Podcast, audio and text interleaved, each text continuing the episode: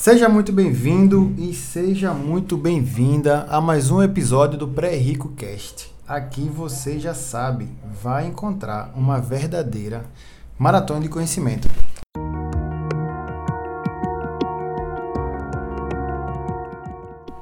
E hoje eu quero gravar com vocês um episódio extraordinário. Hoje é o nosso primeiro episódio da semana Controle o seu dinheiro. Isso mesmo. Vamos ter um episódio hoje, um episódio na terça-feira, mais um episódio na quarta-feira, outro na quinta e por fim o nosso episódio padrão da nossa sexta-feira. O fato disso é o seguinte: eu estou promovendo uma aula magna que vai ocorrer na quinta-feira às 20 horas.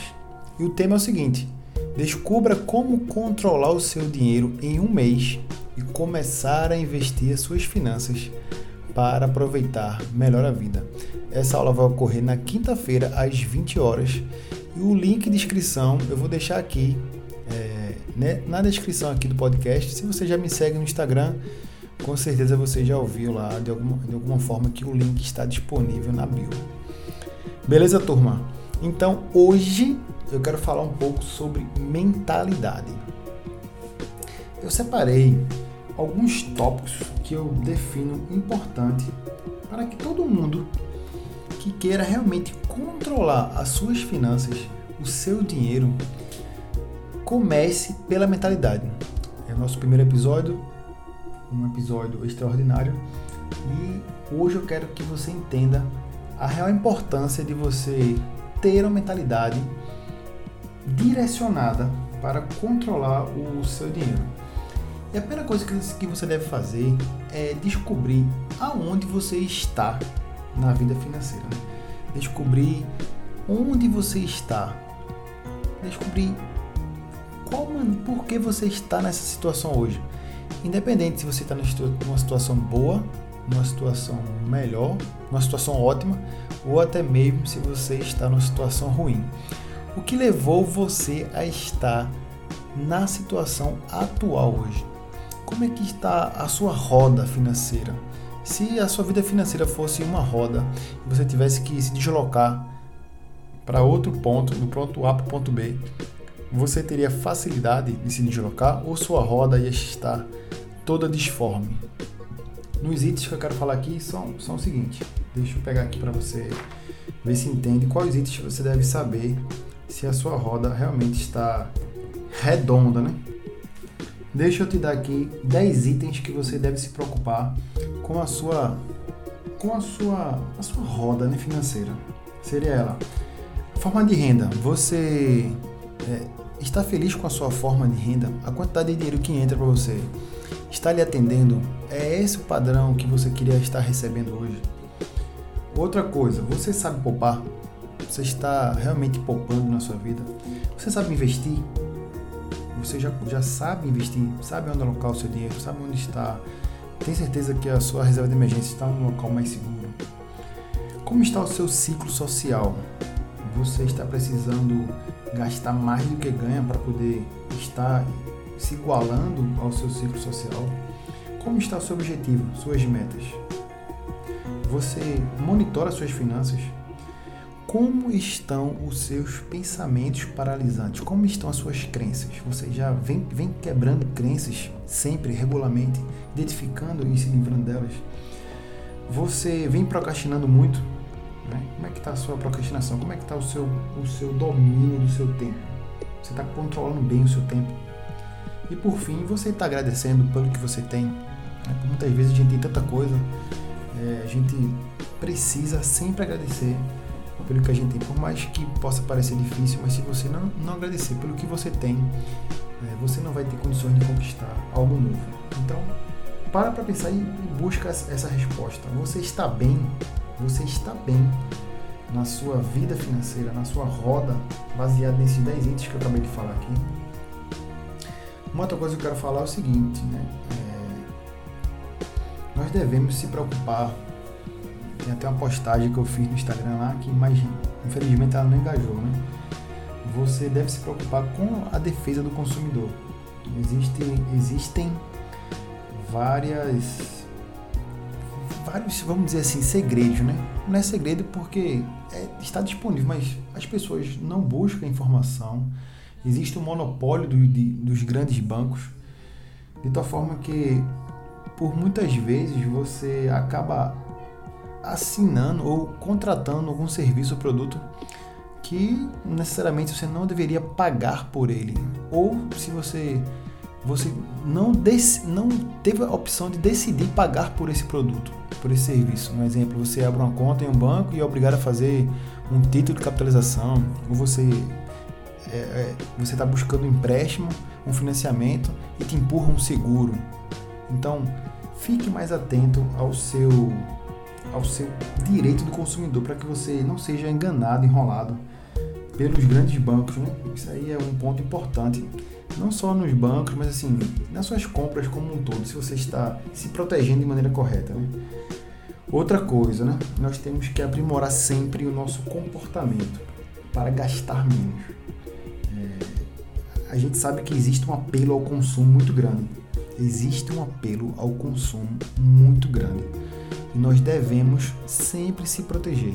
Né? Eu gosto muito de falar da, na semana da Black Friday que eu fiz uma live, foi uma semana de live, mas na verdade é, existe uma, um calendário de marketing, vamos dizer assim, né? A gente está no mês de março e vai ter agora o mês das mães, aí abril tem Páscoa, acabou de passar o carnaval, e, e em dezembro teve amigo secreto, depois vai vir a Páscoa, dia dos namorados, e assim, sempre há um apelo ao consumo, sempre há uma demanda, uma mudança. Você agora precisa trocar de TV por causa da Copa do Mundo. E assim, uma geladeira nova que chegou. Para, pensa, reflete, vê se você realmente está precisando, né? No, meu treinamento eu tenho, eu tenho uma aula específica sobre isso, né? Falando sobre todas as armas de persuasão que nós somos atacados e acabamos tomando decisão por emoção e não por necessidade. Então reflete sobre as suas decisões de compra e de consumo. Vê se você está sendo é, comprando por emoção ou se está comprando por razão de verdade. Se você está comprando porque você precisa. É, outro ponto que nós precisamos fortalecer na nossa mentalidade é sobre ganhar mais. Nós sabemos, se você me segue há algum tempo aqui, você sabe que não existe fórmula mágica. Não existe fórmula mágica. Né? Você tem que gastar menos ou você tem que ganhar mais, caso você não queira mudar o seu padrão de vida de imediato. Lembrando que cada um vive, um, uma realidade financeira diferente. Então, é, preste atenção, né? De repente você poderia estar ganhando mais. Você poderia estar fazendo é, algo para mudar a sua realidade financeira, né? Lá no começo eu falei sobre procrastinação. Será que você está usando de maneira correta todo o seu tempo? Você não poderia, de alguma forma, fazer uma renda extra? Eu, eu fiz uma live, acho que foi, foi uns dois episódios atrás aqui, que eu também postei aqui, com mais de 20 formas de que você pode fazer uma renda extra.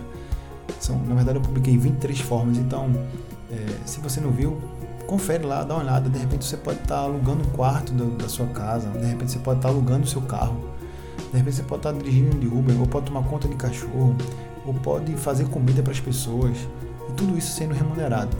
Dá um confere lá, porque eu deixei lá é, 23 formas que você pode aumentar a sua renda. Se você não quiser diminuir seu padrão de vida, se você não precisar agora tomar medidas drásticas de cortar mesmo o que não é essencial, você pode estar tá aí é, aumentando a sua renda. Vai lembrar que não é obrigado você abrir uma empresa, um CNPJ. A ideia é conseguir uma gordura ou para pagar dívida, ou para construir uma reserva de emergência, ou para sair do sufoco. Né? Pensa nisso, que não, não necessariamente quando eu falo empreender, aumentar a renda, é obrigado você abrir um negócio, né? A gente tem muitas oportunidades hoje de maneira digital, de aplicativos, que dá assim para você é, desenvolver e aumentar um pouco a sua renda. Outro ponto importante é sobre crenças limitantes. Né? Eu tenho um exercício que eu, que inclusive hoje devo até trazer aqui algum, algum episódio desse para falar específico. Eu já gravei também com a psicóloga a Tayla, um dos episódios mais ouvidos do nosso canal aqui. E a sacada é você identificar nossas crenças limitantes, né? De 0 a 12 anos foi um momento crucial nas nossas vidas. É, nós fomos criados ou de alguma forma programados por pessoas que não tinham necessariamente sucesso financeiro, sucesso em relação a, a finanças, a dinheiro, a prosperidade. E essas pessoas tinham limites e acabou impondo limites em nós. Né? Reflete direitinho, vê as pessoas que você conviveu, que você foi criada, que você foi que você estava na escola e aprendeu com elas, conviveu de modo geral. Para hoje, reflete, lembra e vê se todas essas pessoas, incluindo familiares e amigos, elas estão prósperas, se elas têm uma vida é, bem sucedida, de sucesso, mas uma vida não que só demonstre, mas que seja verdadeira, que, seja, que esteja na essência, porque é muito fácil a pessoa hoje estar tá com o carro do ano, mas o carro está financiado. É muito fácil a pessoa estar morando numa casa muito grande e aí está pagando aluguel exorbitante e na verdade não está sobrando nada, não está construindo riqueza, não está construindo uma renda passiva. Então essas pessoas que por hora a gente conviveu, é, massificou, né, passou muito tempo, nos moldou, que pode ter aí travado o nosso crescimento é, financeiro, nosso crescimento para o sucesso. Então preste atenção, reflete sobre isso e vê se realmente é, faz sentido essa, essa reflexão. Se não tem nenhuma crença, nenhum limite que você pode extrapolar. Eu vou trazer uma live ainda, é, eu acho que é na quarta-feira, um dia antes da, da aula magna, e eu vou trazer aqui um, um, um episódio só sobre crenças limitantes. Eu tenho uma lista aqui com mais de 50 itens que nós podemos exercitar e se livrar de vez dessas crenças. Né? Um ponto que eu não poderia deixar de trazer aqui são sobre os hábitos. Depois de ler tanto a respeito sobre finanças, sobre economia, sobre é, mudança de pensamento, eu, eu consegui separar oito hábitos que nós deveríamos é, deveríamos fortalecer, na verdade, né? Deveríamos estar sempre é, se, você, se, se você já não tem um hábito, você deveria buscar e fortalecer esses hábitos, porque todo mundo que quer ter que quer ter sucesso financeiro, que quer ter uma vida tranquila na aposentadoria, nós sabemos que apenas 1% dos aposentados vivem bem financeiramente com as suas finanças, né? Ou o restante depende do pai, do governo, depende de ajuda. Se você quer realmente ter sucesso financeiro, você precisa ter oito hábitos eu defini, né? E eu vou falar aqui a sequência dos oito hábitos e a gente depois passa para o próximo ponto. O primeiro hábito é o hábito que você deve manter, ou cultivar, ou começar a fazer, é o hábito de planejar. Você só pode medir, melhor, você só pode controlar aquilo que você pode medir. Então, para você controlar realmente seu dinheiro, você precisa medir. Tem que saber o que entra, saber o que sai. Eu tenho uma aula, tenho bastante coisa lá no Instagram também. Eu tenho uma, uma aula específica no meu curso. Eu devo escrever, inclusive, é, um e-book, alguma coisa a respeito sobre esses oito hábitos. Né?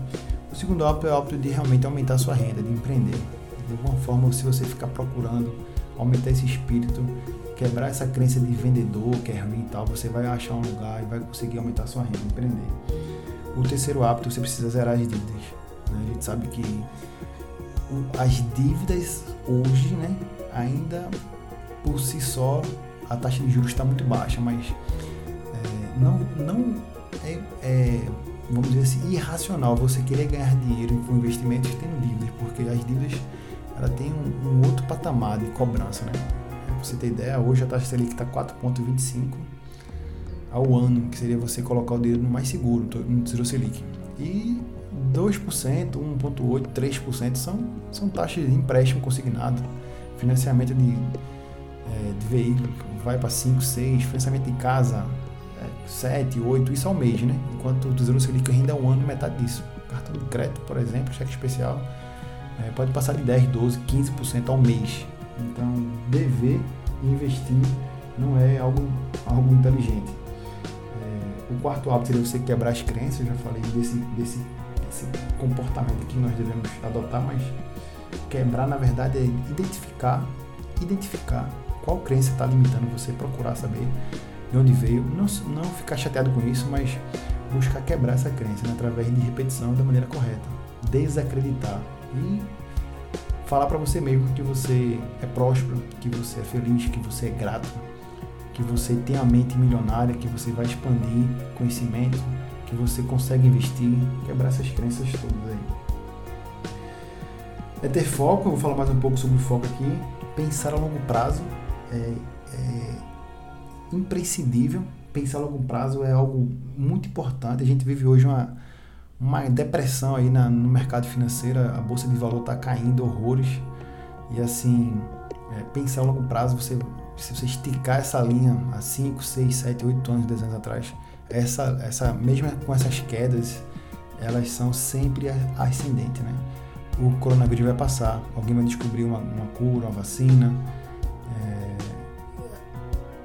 É, algo para quem pensa a longo prazo, que eu falo aí 10 anos, 15 anos, quando você se prepara para investir de verdade, é, você compra ações de empresas e não, não pretende mais vendê-las. Né? A lógica é sempre essa. Então, pensar a longo prazo é muito importante. Né?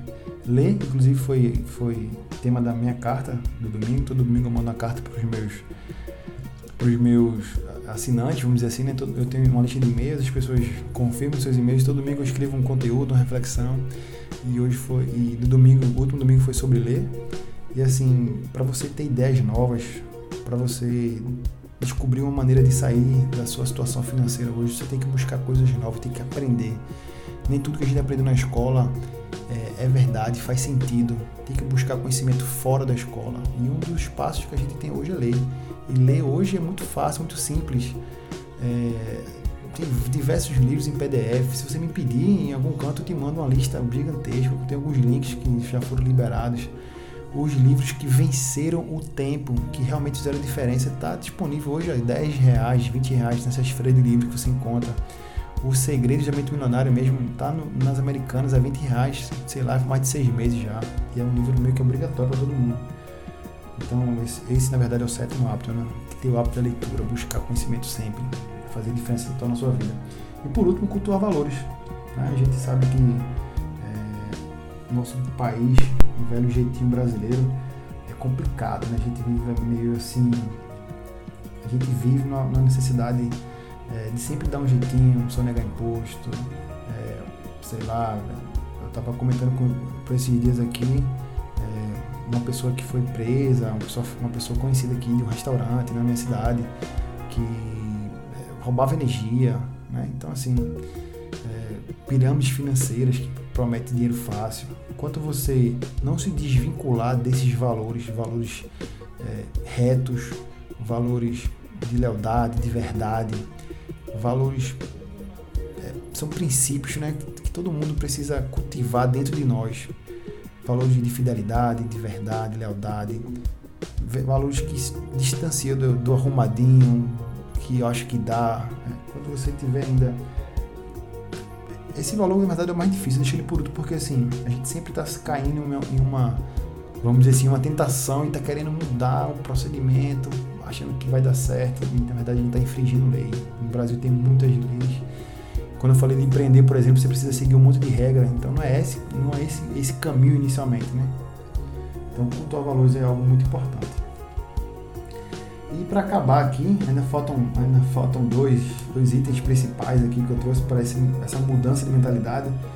É, tem um, tem um, um livros que o, o Jacob Petrie ele conseguiu sintetizar, melhorar, melhorar não, né? Ele trouxe as 16 leis de sucesso de Napoleão Hill. Cara, se você ainda não conhece a história de Napoleão Hill, Napoleão Hill, é, vale a pena tirar um, ir no Google e, e só buscar a história do Napoleão Hill. Pronto. Se você se interessar pela história, vale a pena você buscar é, as, as 16 leis. Pega um resumo um canto e vê, cara. E assim, eu vou falar pra você só a primeira. E essa primeira, se você parar para pensar, eu já encontrei diversos livros, é, diversos áudios, podcasts, diversos é, pessoas de sucesso que eu sigo no Instagram. E é meio que obrigatório esse item, que é a primeira lei do Napoleon Hill, que é propósito definido. Sem propósito você não tem, não tem, não tem nem, não tem nem vontade, ambição, motivo para chegar é, a mudar de realidade, né? Então, para direitinho para pensar, ver se você tem algum propósito, porque senão o dinheiro nem aparece, cara. Se você não tá, se você não tá nem, nem buscando algo de verdade, se você tá deixando a vida levar, se você está na coisa dos ratos, você não vai, o dinheiro não vai aparecer. Você tem que tomar uma decisão, tem que acreditar, né? Tem que, tem que nem que seja um propósito que no momento não faça sentido. Mas depois você consegue ir melhorando, quando você vai buscando, aprimorando, você vai, você vai melhorando, inclusive o seu propósito, né? Deixa eu dar uma dica aqui. Eu comecei investindo querendo comprar uma casa para meus pais.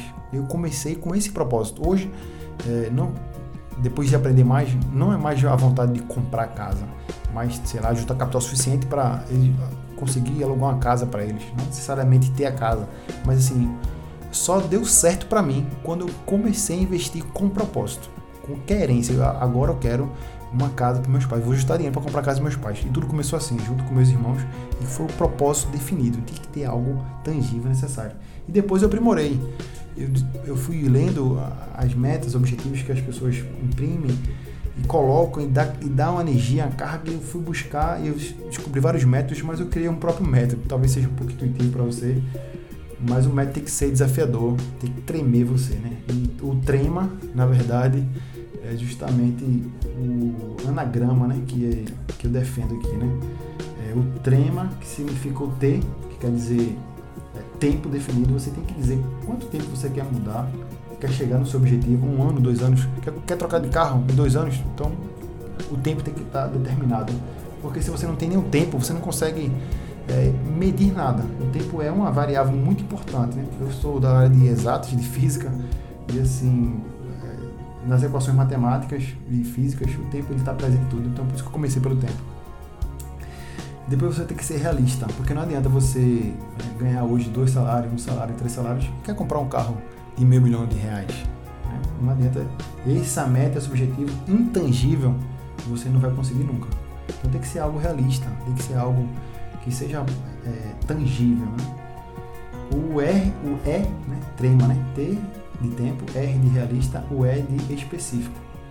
Então, você tem que. Se eu estou dando exemplo do carro aqui. Né? Se você quer realmente comprar um carro, qual carro? Quantas portas esse carro tem? Vai ser com direção elétrica ou com direção hidráulica? Vai ter ar-condicionado? É, qual a cor desse carro? Qual modelo? Né? Onde você pretende comprar esse carro? Quanto ele custa esse carro? Né? O custo, na verdade, já é o próximo item, que é o M, né? que é mensurável. Você tem que saber quanto é o valor desse carro no mercado hoje. Ou, ou se é outra coisa que você não sabe o preço, tem que estimular o preço. Se você quer viajar para a Europa, por exemplo, é, quanto você pretende gastar em 10, 15 dias? 20 mil reais, 15 mil reais, mil reais por dia, 2 mil reais por dia? Estima, né? tem que ser mensurável, tem que saber o número para poder dividir e criar uma meta. Né? Que a meta, na verdade, são várias metas para alcançar um único objetivo. O objetivo não é mais é do que uma meta particionada. Né? E por último, ela tem que ser alcançável. Né? Você tem que é, ter essa, esse objetivo, mas tem que ser algo alcançável, não é nada, ah, vai demorar 20 anos, 30 anos, 40 anos, eu sei que a gente tem que pensar a longo prazo, mas é importante que você tenha metas curtas e alcançar e se recompensar ter objetivo de conseguir outra meta e para atingir o objetivo maior completo. Então tem que ser um, tem que ser um objetivo tem que ser alcançado, né? beleza? Então pessoal, para mudar a mentalidade, né, a gente tem que pensar realmente nesses temas que eu trouxe aqui. É, o intuito do episódio era para ser um episódio até menor, mas eu, talvez eu tenha me empolgado aqui, eu tenha trazido muita coisa. Eu espero que vocês gostem desse episódio. Amanhã nós teremos outro episódio que vem falar especificamente como de controle de dinheiro, quais são as dicas principais que a gente precisa seguir. Na quarta tem outro, na quinta tem outro, na quinta tem a nossa aula magna, vou deixar o link aqui para você se inscrever. E na sexta tem um episódio especial, né? Beleza, turma? É, fico grato aqui por você ter me acompanhado. Manda um coração, manda uma curtida, marca aqui no campo pra saber né, se vocês gostaram do episódio. E a gente se encontra amanhã, nessa semana especial de episódios extraordinários.